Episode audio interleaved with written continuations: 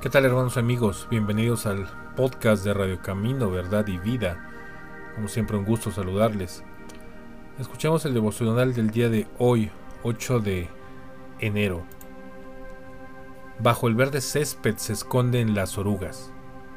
El pecado de las cosas santas. Éxodo 28, versículo 38.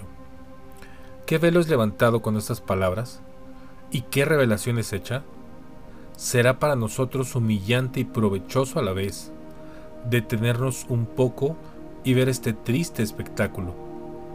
Las iniquidades de nuestro culto público, su hipocresía, formulismo, irreverencia, divagación de corazón y olvido de Dios.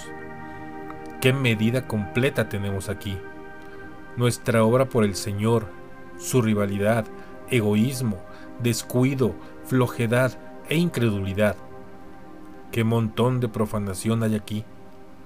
Nuestras devociones privadas, su flojedad, frialdad, negligencia, somnolencia y vanidad. Qué montaña de tierra muerta hay aquí.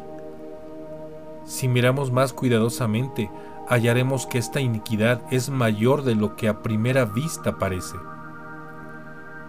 El doctor Payson escribiendo a su hermano dice, mi parroquia, como mi corazón, se asemeja mucho al jardín del holgazán.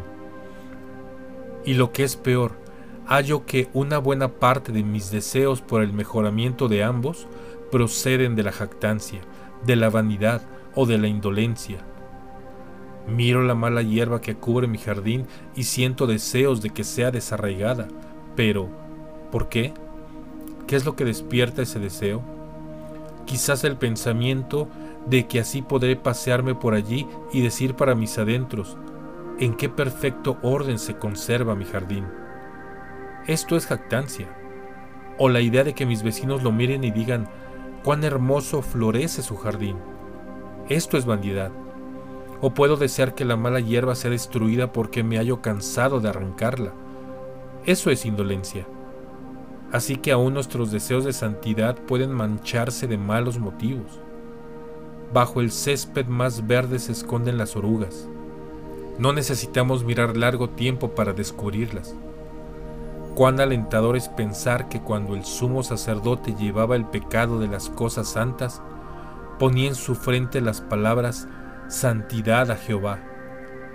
Así también Jesús, mientras su carga con nuestros pecados presenta delante de su Padre, no muestra nuestra falta de santidad, sino su propia santidad. Oh, que el Señor nos dé gracia para ver con los ojos de la fe a nuestro sumo sacerdote. Esperamos que esta devocional Lecturas Matutinas de Charles Spurgeon sea de bendición. En nuestra lectura diaria de la Biblia leeremos el día de hoy Génesis capítulos 20 al 22 y el capítulo 6 del libro de Mateo versículos 19 al 34. Gracias por escuchar este podcast de Radio Camino, Verdad y Vida. Hasta la próxima y que Dios los bendiga.